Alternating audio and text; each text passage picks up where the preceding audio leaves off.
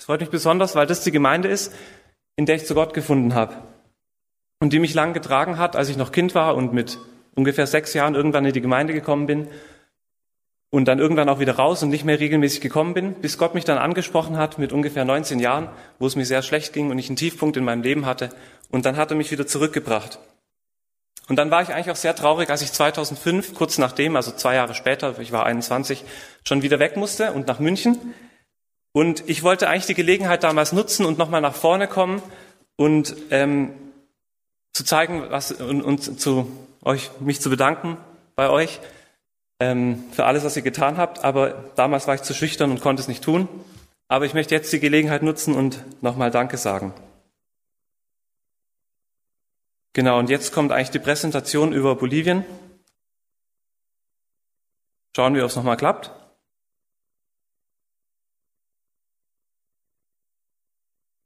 Genau, und zwar ist es so, ich war in der Gemeinde Freiburg. Also vielleicht nochmal kurz zu meiner Geschichte. 2005 habe ich angefangen zu studieren. Da bin ich nach München gegangen, Maschinenbaustudium, und habe dann ähm, fünfeinhalb Jahre lang Maschinenbau studiert und war ein Semester im Ausland, in der Schweiz, Ausland, in Lausanne. Und habe dann danach meinen Job begonnen, erstmal in Freiburg. Und zwar bei einer Solarfirma, die Solarmodule herstellt. Aber dann ist es bergab gegangen mit den Solarzellen und ich bin zum Glück rechtzeitig noch rausgekommen und habe mich eben in der Schweiz beworben, bei einer großen Firma wie Siemens, Alstom heißt die Firma, so ein ja, Mischwarenladen sozusagen und produzieren unter anderem Gasturbinen. Und das ist mein Job als Ingenieur dort. Genau, und da war ich, zu der Zeit war ich in der Gemeinde Müllheim, das ist südlich von Freiburg, und da habe ich ein Ehepaar kennengelernt, die schon in Rente sind, Geschwister Weiße, vielleicht kennt sie auch jemand von hier, und die gehen seit acht Jahren regelmäßig nach Bolivien. Und sie haben mich eingeladen, doch mal mit, mitzukommen. Und das Interessante ist eben, dass sie eine ganz spezielle Art von Mission machen. Und es wäre dann in meiner Präsentation ein bisschen rübergekommen, falls es noch klappt. Weiß es nicht. Ja, die Technik will manchmal nicht. Ähm, dann erzähle ich vielleicht erstmal ohne Präsentation, wie es so abging in Bolivien. Genau, und dann habe ich mich entschieden, dass ich meinen Jahresurlaub von 2000 13 in Bolivien verbringe. Und in der Schweiz hat man nicht ganz so viel Urlaub, sind nur vier Wochen, nicht sechs Wochen wie hier. Und, ähm, aber es hat sich auf jeden Fall sehr gelohnt. Und in Bolivien gibt es ungefähr 10 Millionen Einwohner. Davon sind ein Prozent Adventisten, das heißt ja, fast 100.000 Adventisten. Und von daher macht es nicht so viel Sinn, dass wir aus Deutschland, wo es eigentlich viel weniger Adventis gibt, zur Mission ähm, in Bolivien gehen. Aber es gibt dort verschiedene ethnische, ethische Gruppen, ethnische Gruppen. Und zwar ähm, einmal die Bolivianos eben, die sind aufgespalten in die Campas und die Collias, das sind so die, mehr die Ureinwohner und dann die Mischlinge mit den Spaniern. Und dann gibt's noch eine dritte Gruppe, die sich sehr stark vermehrt. Und das sind deutsche Auswanderer von vor 300 Jahren. Die sind mittlerweile 60.000 und die verdoppeln sich so alle 30 Jahre. Und das sind, also sie sind eigentlich organisiert in der Gruppe, die sich Mennoniten nennt. Vielleicht hat das schon mal jemand gehört.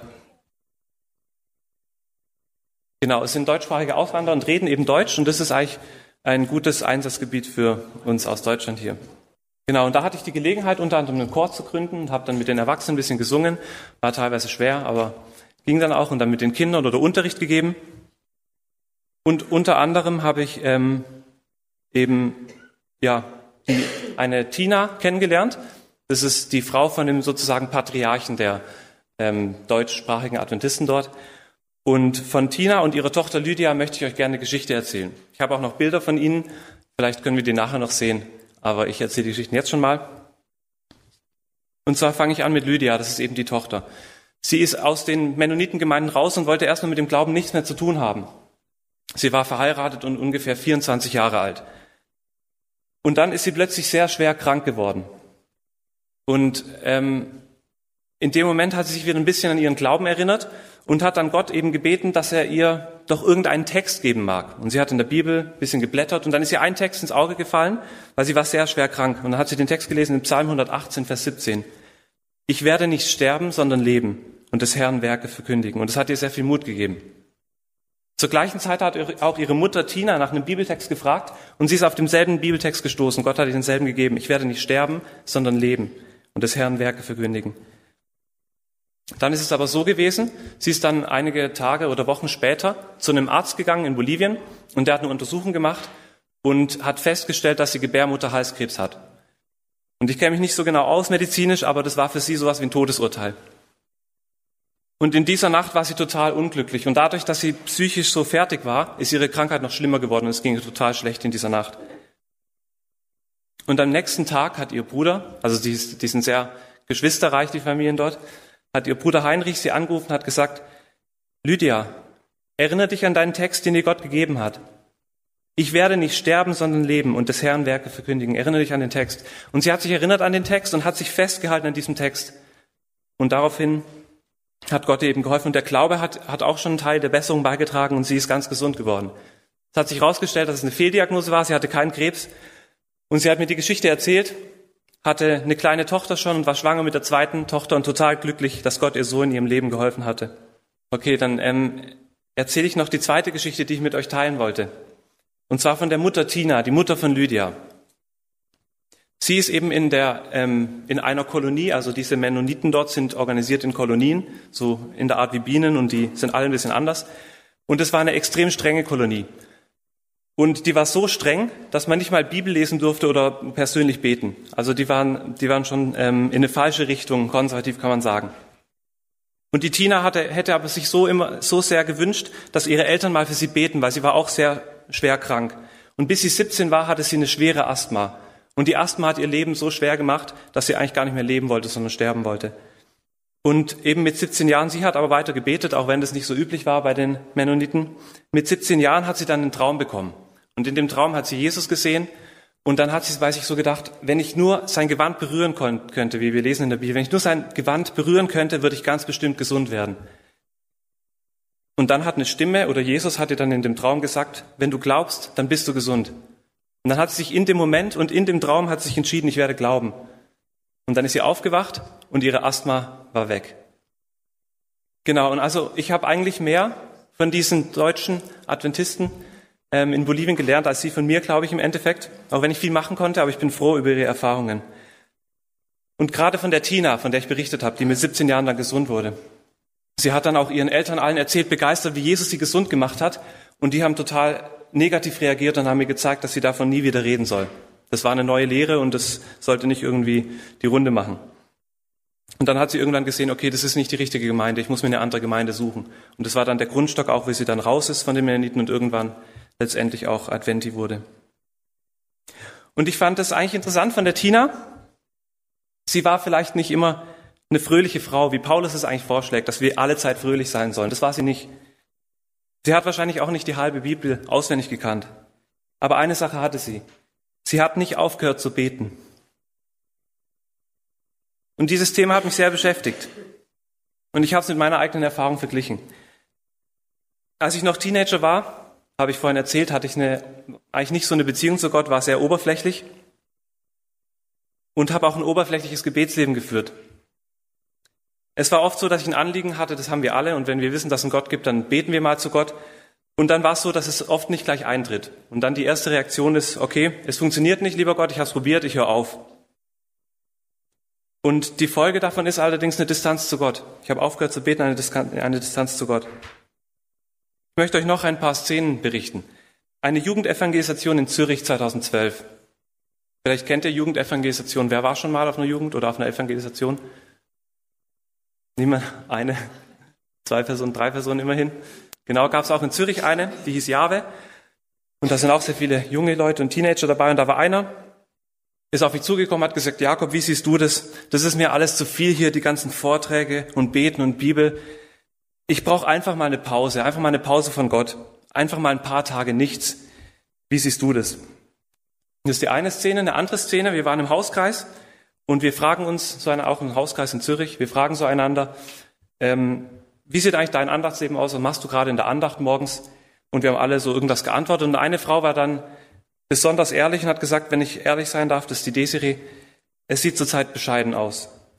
Und hat dann unter Tränen erzählt, wie ihre Beziehung zu Gott eigentlich total leidet.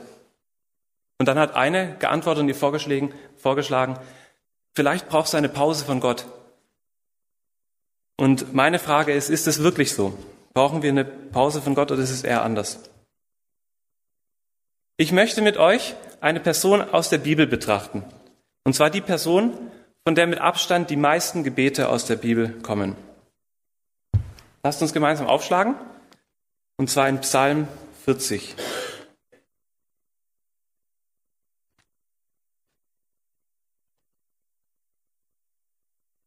Psalm 40, Vers 1 bis 5a. Viele werden es schon erraten haben, es geht um David, den Schafhirten. Er hat die ganzen Gebete geschrieben in der Bibel. Wir lesen die Verse Psalm 40, Vers 1 bis 5a. Ein Psalm Davids vorzusingen. Ich harrte des Herrn und er neigte sich zu mir und hörte mein Schreien. Er zog mich aus der grausigen Grube, aus lauter Schmutz und Schlamm und stellte meine Füße auf einen Fels, dass ich sicher treten kann. Er hat mir ein neues Lied in meinen Mund gegeben, zu loben unseren Gott. Das werden viele sehen und sich fürchten und auf den Herrn hoffen.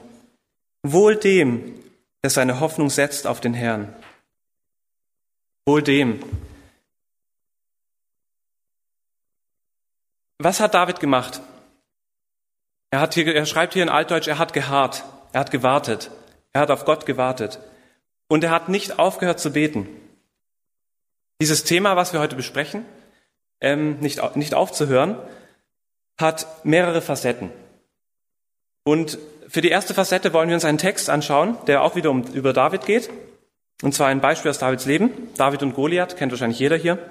Und dazu schlagen wir gemeinsam auf 1 Samuel 17. 1 Samuel 17 ab Vers 27. Das ist quasi heute unsere Geschichte zur Predigt. Da werden wir gemeinsam ein paar Verse lesen. Ein paar überspringe ich, das sage ich dann immer an. Also als Einleitung ist es so, dass eben ähm, das ganze Volk Israel ängstlich ist, weil ein großer Riese kommt und der heißt Goliath und herausfordert und sagt, irgendein Israelit soll kommen und mich schlagen, dann habt ihr gewonnen. Ansonsten ist der Sieg unser. Und das ganze Volk hat Angst und keiner traut sich, dem Riesen entgegenzutreten. Und wir lesen ab Vers 27. 1. Samuel 17, Vers 27. Ich lese aus der Neues Leben Übersetzung. David fragte ein paar Männer, die in seiner Nähe standen, was bekommt der Mann, der diesen Philister tötet und der Schande für Israel ein Ende setzt? Denn wer ist dieser unbeschnittene Philister überhaupt, dass er das Heer des lebendigen Gottes verhöhnen darf? Vers 30. Er ging zu ein paar anderen Männern hinüber, fragte sie noch einmal das Gleiche und bekam wieder dieselbe Antwort. Vers 31. Dann wurde Saul über Davids Fragen unterrichtet und er ließ David holen. Mach dir keine Sorgen mehr, sagte David zu Saul. Ich werde mit diesem Philister kämpfen. Aber Saul entgegnete, Saul war der König von Israel. Es ist völlig ausgeschlossen, dass du gegen diesen Philister kämpfst. Du bist noch ein junger Mann und er ist schon von Jugend auf ein Krieger. Aber David gab nicht nach. Ich hüte die Schafe meines Vaters, sagte er, wenn ein Löwe oder ein Bär kommt, um ein Lamm aus der Herde zu rauben, dann verfolge ich ihn, schlage auf ihn ein und reiße ihm das Lamm aus dem Maul. Wenn das Raubtier mich dann angreift, packe ich es an der Mähne und schlage es tot. Das habe ich schon mit Löwen und Bären gemacht. Und so wird es auch diesem unbeschnittenen Philister gehen, denn er hat das Herr des lebendigen Gottes verhöhnt. Der Herr, der mich aus den Klauen des Löwen und des Bären gerettet hat, wird mich auch von diesem Philister retten. Schließlich war Saul einverstanden. Gut, so geh, sagte er. Der Herr ist mit dir. Weiter ab Vers 41. Der Philister trat David entgegen. Sein Schildträger ging ihm voran. Er schnaubte verächtlich über diesen sonnengebräunten, gut aussehenden Jungen. Also jetzt kommt es langsam zur Schlacht. Vers 45. David rief ihm zu, rief ihm zu. Du trittst mir mit Schwert, Speer und Wurfspieß entgegen. Ich aber komme im Namen des Herrn, des Allmächtigen, des Gottes des israelitischen Heeres, das du verhöhnt hast. Und Vers 48. Als der Philister sich auf ihn zubewegte, um ihn anzugreifen, lief David ihm rasch entgegen. Er griff in seine Hürdentasche, holte einen Kiesel heraus, schleuderte ihn und traf den Philister an der Stirn. Der Stein bohrte sich in seine Stirn und er fiel mit dem Gesicht voraus zu Boden.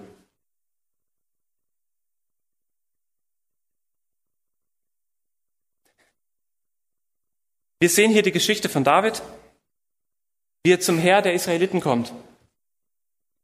Die Stimmung ist ziemlich mies und gereizt. Das können wir zum Beispiel an der Reaktion von seinem Bruder sehen, die haben wir jetzt nicht gelesen. Sein Bruder beschuldigt ihn. Was willst du eigentlich hier? Ich kenne schon, du willst uns eigentlich nur zuschauen, wie wir uns gegenseitig umbringen. Also es war eine ziemlich gereizte Stimmung. Okay, jetzt scheint es zu klappen. Ich erzähle euch noch mal kurz etwas zu den Bildern, bevor ich weitermache.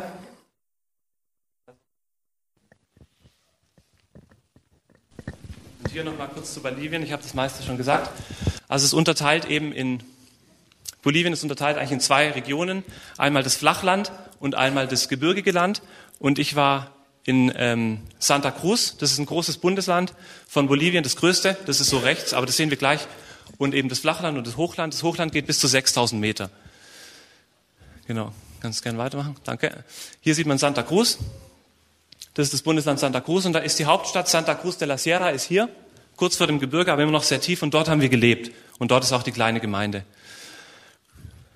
Genau, danke. Und hier ist so ein Bild, das habe ich nicht selber geschossen, weil es ist nicht so einfach, die ähm, die Mennoniten vor die Kamera zu bekommen. Das sind eben Mennoniten, sie leben total anders. Sie haben noch das Deutsche bisschen, ähm, ja, noch mehr als wir hier in Deutschland, dass sie eben extrem auf Ordnung achten und sehr zurückhaltend sind auch. Und sie kleiden sich eben alle auch sehr einheitlich und sind auch sehr streng in ihrem Gottesdienst. Und hier sieht man ein Bild, hier sieht man ein Bild von unserer Gruppe. Man sieht mich da hinten. Und rechts ist so ein Ehepaar, denen habe ich zum Beispiel Bibelstunden gegeben. Der, der Mann ist auch eine, ein, ein Sohn von der Tina. Und hinten sieht man eben den Patriarchen, das ist so der Gemeindeleiter Jakob. Ähm, ja, er ist eben auch Teil der Gemeinde. Genau, hier sieht man so eine Gemeindestunde, die haben dort extra ein Haus, also die, der Lebensstandard ist dort eher niedrig und die haben extra für uns ein einigermaßen gutes Haus gefunden und dann eine Woche lang an dem gearbeitet, um das auf besseren Standard zu bringen. Trotzdem war es noch sehr heiß natürlich und wir haben auch ein paar Kakerlaken gehabt, aber es ging dann. Und hier, ja, vielleicht nochmal zurück. Und hier sieht man eben die Gruppe, wo wir eben Gottesdienst haben. Und weil wir eben nur drei Monate oder die aus Deutschland kommen nur drei Monate im Jahr, machen wir es so, dass wir fast jeden Tag Gottesdienst haben. Und dann wieder eben dreiviertel Jahr nichts. oder sie haben schon Gottesdienst, aber nicht so wirklich betreut. Und genau, und dann sieht man hier zum Beispiel, die waren sehr interessiert, die Kinder, am Klavier- oder Gitarreunterricht, was ich dann geben konnte. Genau. Und hier sieht man, dann haben wir eine Kindereinsegnung gemacht, da haben wir die kleine deutsche Gemeinde zu ihrer großen Brudergemeinde von den Spanischsprachen genommen und haben dann, wurden dann in der Gemeinde die Kinder feierlich aufgenommen, durften dann Hand- oder Fußabdruck auf ihre Kinderbibel geben. Genau, das hat es. Hier sieht man nochmal, der Großteil der Gruppe sind nicht vollständig, es fehlen vielleicht noch so fünf Leute, also sind knappe 20. Genau, und da ist eben die Familie. Und da wäre jetzt meine Geschichte von Lydia gekommen, aber die kennt ihr schon, das ist die Lydia und sie ist gerade schwanger mit dem zweiten Kind und sie hat mir dann ihre Geschichte erzählt und das erste Kind ist die Angelina. Genau, und hier sieht man, da wäre dann die Geschichte mit Tina gekommen, das, äh, ja, Tina, das ist die Mutter. Und ja, ihre meisten Kinder sind jetzt auch in der Gemeinde, also sie hat eigentlich jetzt ein sehr schönes Leben. Genau, und das war's eigentlich. Danke nochmal. Genau, eine ähnliche Erfahrung wie Tina hat eben auch der David gemacht. Und die schauen wir uns ja gerade an. Und wir kommen nochmal zu, zurück zu unserem Text mit David und Goliath. Ähm, und damals war eben das Volk Israel so etwas wie die Gemeinde Gottes auf Erden. Also heute haben wir die Gemeinde, Adventgemeinde oder eine andere Gemeinde, die eigentlich so Gottes Volk ist. Und damals waren das eben die Israeliten. Unter denen gab es bestimmt, so wie auch bei uns, ganz viele gläubige Menschen. Aber trotzdem ist es verwunderlich, dass im ganzen Volk Israel kein einziger war, der so ein Vertrauen auf Gott hatte, dass er in dieser Situation bereit war, loszugehen. Dabei, wenn man so überlegt, war die Situation gar nicht so neu. So aufsehenerregend, wie sie tun, war sie gar nicht. Eigentlich haben die Israeliten schon ihre Erfahrung mit Riesen gemacht gehabt, wie einige vielleicht von euch wissen. Ein Beispiel schauen wir uns an. Und zwar Kaleb. Wir schlagen auf Josua 15, Vers 14. Lesen wir eine kurze Geschichte von Kaleb. Das war viel früher, ich weiß nicht, vielleicht 400 Jahre früher. Und der Vers in, ist in Josua 15, Vers 14.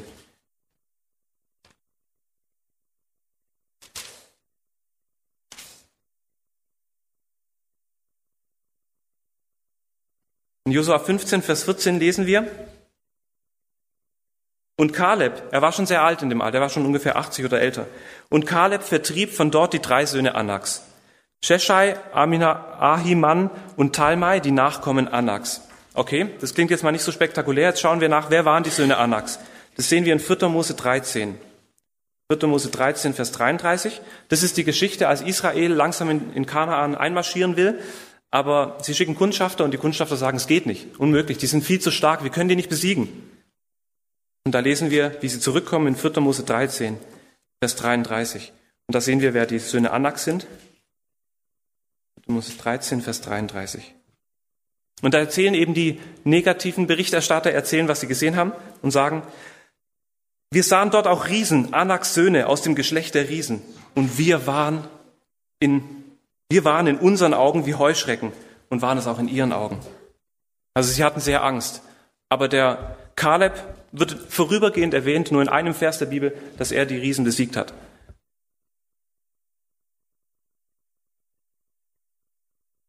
Er hat kein großes Aufsehen gemacht oder lange hin und her überlegt. Er ist einfach losgegangen.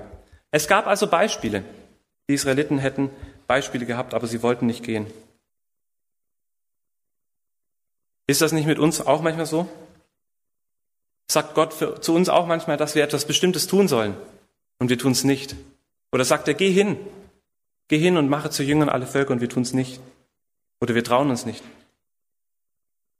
Kommen wir wieder zu unserem Text in 1 Samuel 17 und lesen Verse 27 und 30. Äh, ja, 27 und 30. Genau, also wir schlagen heute viel auf in der Bibel.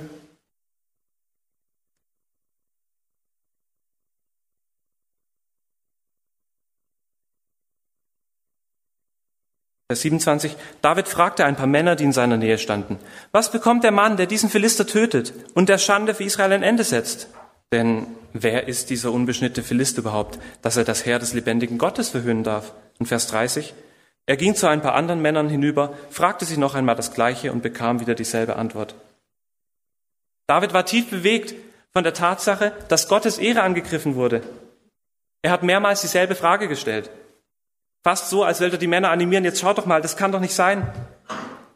Wir müssen doch irgendetwas tun. Und in der Situation wird dann David vor Saul geführt. Lesen wir in Vers 32. Und Davids Antwort oder Davids Aussage zu Saul, mach dir keine Sorgen mehr sagt David zu Saul. Ich werde mit diesem Philister kämpfen. Wenn man diesen Vers liest, ich habe da gedacht, typisch Teenager. Er ist fest entschlossen. Ohne die komplexe Situation ganz zu überblicken, er ist ja noch sehr jung, und ohne, ohne vielleicht die anderen nach ihrer Meinung zu dem Thema zu fragen, wollte er einfach gehen. Und David glaubte, und vielleicht erinnerte er sich auch an die Geschichte mit Kaleb. Und jetzt die Frage, oder das Interessante ist letztendlich auch, sein Glaube war nicht nur eine Gefühlswallung, wie man es vielleicht von typischen 17-Jährigen, so alt war er ungefähr, gewöhnt ist. Nein, sein Glaube war fest begründet auf früheren Erfahrungen mit Gott. Und das wird er nachher auch erläutern, sehen wir nachher gleich. Und zwar in den Versen 34 bis 37. Lesen wir nochmal die, Verse 34. Aber David gab nicht nach. Ich hüte die Schafe meines Vaters, sagte er, wenn ein Löwe oder ein Bär kommt, um ein Lamm aus der Herde zu rauben, dann verfolge ich ihn, schlage auf ihn ein und reiße ihm das Lamm aus dem Maul. Wenn das Raubtier mich dann angreift, packe ich es an der Mähne und schlage es tot. Das habe ich schon mit Löwen und Bären gemacht. Und so wird es auch diesem unbeschnittenen Philister gehen, denn er hat das Heer des lebendigen Gottes erhöht.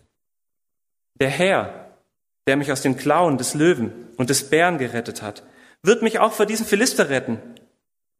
Schließlich war Saul einverstanden Gut so geh, sagte er, der Herr ist mit dir. Stellen wir uns die Situation einmal vor, die David hier berichtet. David hütet gemütlich seine Schafe als Hirte, klimpert, klimpert vielleicht ein bisschen auf seiner Harfe und summt irgendeine schöne Melodie, schreibt einen Psalm. Und plötzlich taucht ein Bär auf, kommt angerannt und schnappt sich irgendein Schaf, das zu langsam war, um fortzurennen. David sieht die Situation. Er hätte verschiedene Möglichkeiten, wie er jetzt reagiert. Er könnte sich beschämt abwenden und so tun, als wäre nichts passiert. Oder denken, egal, ein Schaf weniger, wen kümmert's schon? Aber nein, David wusste, David wusste, dass Gott selbst um jedes einzelne Schaf kämpfen würde.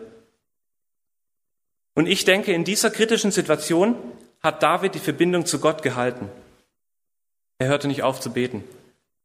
Und dadurch wurde sein Glaube gestärkt. Der Bär will sich schon mit seiner Beute davon machen. David rennt ihm hinterher, er schlägt den Bären und rettet das verängstigte Schaf. Und was David jetzt im Kleinen gelernt hat, muss er jetzt in dieser kritischen Situation im Großen anwenden. Und als er dann dem Feind gegenübersteht, Goliath, weiß er ganz genau, nicht nur seine Ehre und sein Leben, sondern dass das Leben und die Ehre vom ganzen Volk Israel steht auf dem Spiel und auch letztendlich teilweise von Gott. Aber in Vertrauen auf Gott, in Erinnerung an seine früheren Erfahrungen und in ständiger Verbindung mit dem Schöpfer des Universums schafft er das Unmögliche und besiegt den übermächtigen Gegner und befreit sein Volk Israel.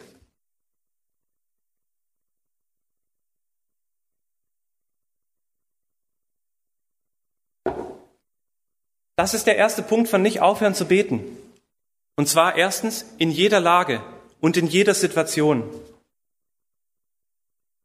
Und da möchte ich euch eine Geschichte von mir erzählen, als ich in ähm, Zürich neu angefangen habe zu arbeiten. Ähm, da gab es eine Kollegin, die hat mich irgendwie gemocht und die hat mir schöne Augen gemacht und irgendwie auch eindeutige Angebote. Und ähm, das hat mich in eine kritische Situation gebracht und ich habe dann irgendwie innerlich auch so eine Lust gefühlt, dass ich ihr nachgebe. Und ich wollte eigentlich auch nachgeben. Also bei mir, mein Wille war eigentlich in, in die Richtung. Und dann habe ich zwei sehr gute Freunde, die ich in Freiburg kennengelernt hatte, gebet, äh, gebeten, dass sie für mich beten. Betet doch für mich. Ich will eigentlich, dass ich auf sie eingehe. Aber ich weiß, dass es Gott nicht will. Bitte betet für mich. Und ich, ich selber habe dann an dem Wochenende des Gefolgtes, habe ich die ganze Zeit einfach alles, was in meinem Herzen war, Gott ausgeschüttet. Und einfach erzählt, was ich machen möchte und was eigentlich nicht gut ist. Und dann kam am nächsten Mittwoch, also ein paar Tage später, kam dann die Situation, wo sie nochmal auf mich zukam und gesagt hat, ja, komm doch mal zu mir, wir, wir haben gerade ein Zelt draußen, wir können dort zusammen übernachten. Also eindeutige Angebote. Aber Gott hat total meine Gefühle weggenommen gehabt. Er hat mir geholfen und ich hatte, ich konnte ganz einfach Nein sagen. Ohne Probleme. Und das war vorher nicht der Fall. Und da habe ich gesehen, dass es sich lohnt, festzuhalten im Gebet. Und den David, den lernt man ja, wenn man so in den biblischen Geschichtsbüchern schaut, lernt man ihn ja als quasi unbesiegbaren Held kennen, der wenig Probleme hatte, tapfer, aber wie sah es in seinem Herzen aus? Und in den Psalmen, wie wir schon gesehen haben, lernen wir einen ganz anderen David kennen, von einer ganz anderen Seite. Und wir verstehen, woher seine Kraft kam. Wollen wir uns nochmal einen Psalm anschauen? Und zwar Psalm 31.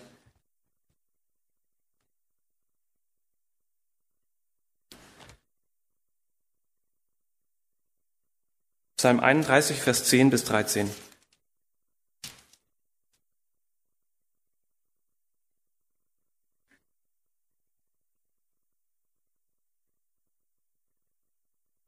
Psalm 31, 10 bis 13. Herr, sei mir gnädig, denn mir ist Angst. Mein Auge ist trübe geworden vor Kram, matt meine Seele und mein Leib. Denn mein Leben ist hingeschwunden im Kummer und meine Jahre in Seufzen. Meine Kraft ist verfallen durch meine Missetat. Und meine Gebeine sind verschmachtet, deine Gebeine sind verschmachtet. Vor all meinen Bedrängern bin ich ein Spott geworden. Eine Last meinen Nachbarn und ein Schrecken meinen Bekannten. Die mich sehen auf der Gasse, fliehen vor mir. Ich bin vergessen in ihrem Herzen wie ein Toter. Ich bin geworden wie ein zerbrochenes Gefäß. David hatte gesündigt, wie wir, wie wir sehen. Er sagt Missetat. Und es ging ihm sehr schlecht. Er dachte, er sei verloren. Und wir lesen dann in Vers 23 vom selben Psalm. Ich sprach wohl in meinem Zagen, ich bin von deinen Augen verstoßen. Also er dachte, es ist verstoßen vor Gottes Augen. Doch du hörtest die Stimme meines Flehens, als ich zu dir schrie. Indirekt sagt hier David, er hat eigentlich nicht aufgehört zu flehen. Er dachte, er ist verstoßen, aber er hat eine Sache gemacht. Er hat trotzdem nicht aufgehört, zu Gott zu reden. Und dann steht hier, du hörtest die Stimme meines Flehens, als ich zu dir schrie. Er hat trotzdem weitergebetet. Ich denke, das ist eine Sache, die wir lernen können. Und das ist der zweite Punkt von nicht aufhören. Auch nachdem wir gesündigt haben, nicht aufhören zu beten. Vielleicht hast du dir klare Vorsätze gemacht, dass du etwas Bestimmtes nicht mehr tun wolltest bist dann aber doch wieder gefallen? Hör nicht auf, mit Gott zu reden. Dann wirst du irgendwann auch diese Sünde überwinden. Noch ein Psalm, Psalm 38, einfach zwei Seiten weiter. Psalm 38, Verse 5, 9, 10, 16 und 23. Ich lese sie mal vor. Vielleicht kommt ihr mit. Also ich beginne bei Vers 5.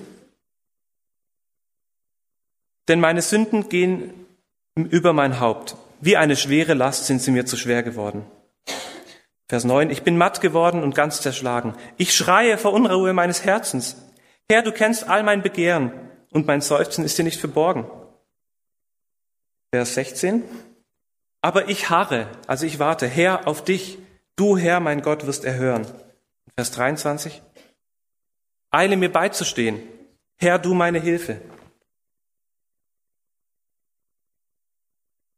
Genau, also David hat es so praktiziert und hat nicht aufgehört zu beten, auch wenn er in Sünde gefallen ist.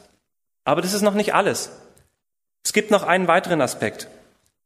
Ähm, und den wollen wir lesen in einem weiteren Psalm. Das ist der dritte Punkt. Und zwar in Psalm 13.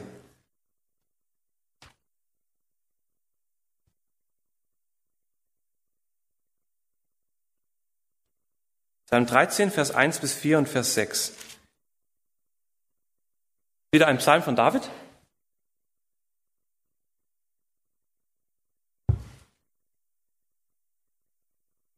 Psalm 13, Vers 1 bis 4 und 6. Oder den ersten können wir auslassen. Herr, wie lange willst du mich so ganz vergessen? Wie lange verbirgst du dein Antlitz von mir? Wie lange soll ich sorgen in meiner Seele und mich ängstigen in meinem Herzen täglich? Wie lange soll sich mein Feind über mich erheben? Schaue doch und erhöre mich, Herr mein Gott, erleuchte meine Augen, dass ich nicht im Tode entschlafe. Und Vers 6. Ich aber traue darauf, dass du so gnädig bist. Mein Herz freut sich, dass du so gerne hilfst. Ich will dem Herrn singen, dass er so wohl an mir tut. Hier kriegen wir auch einen Einblick ein bisschen in die, in die Welt von David. Und zwar wurde er eben, als er ungefähr 17 war, zum König gesalbt. Aber was daraufhin folgte, war gar nicht so erfreulich. Daraufhin hat er erst mal zehn Jahre lang ein hartes Leben führen müssen. Verfolgungen, Ungerechtigkeit und ständige Angst vor dem Tod. Aber währenddessen hat er, wie wir lesen, immer wieder intensiv zu Gott gefleht, wie lange noch? Hilf mir. Auch und gerade dann, wenn die erwünschte Erhörung noch nicht kam.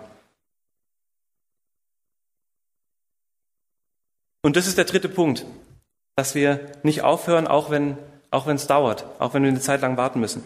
Auch wenn wir schreien müssen, wie lange noch, dass wir trotzdem nicht aufhören und weiter beten. Noch ein Psalm, der letzte, Psalm 69, Vers 4.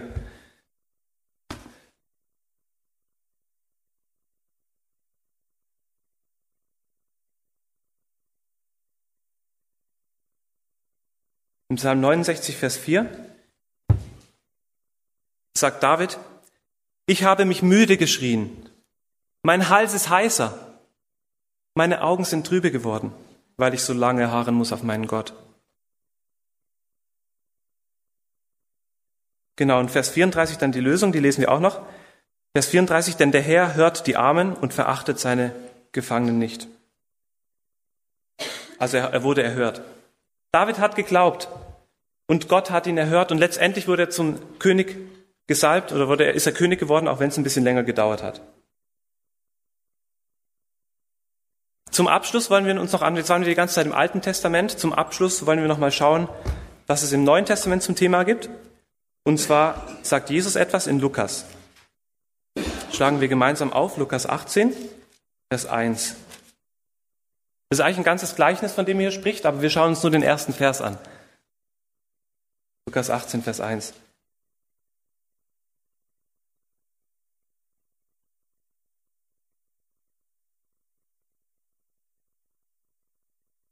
Jesus, er, er sagte ihnen aber ein Gleichnis darüber, dass sie alle Zeit beten und nicht nachlassen, nicht aufhören sollten. Also Jesus betont dasselbe Thema, nicht aufhören zu beten. Wir dürfen hier nicht vergessen, wer das sagt, beziehungsweise an wen wir unsere Bitten wenden sollen. Es ist unser allmächtiger Fürsprecher im Himmel auf seinem Thron. Er ist es, der alle Bitten empfängt und bearbeitet und von dem allein aller Erfolg abhängt. Jesus, Gott Mensch, sagt seinen Nachfolgern, dass sie all ihre Sorgen, Aufgaben, Prüfungen, Versuchungen, ihre Ängste und auch ihren Unglauben in sein Büro bringen sollen und dort dann warten. Vielleicht geht es dir so, wie David vorhin gesagt hat. Vielleicht werden deine Augen trübe.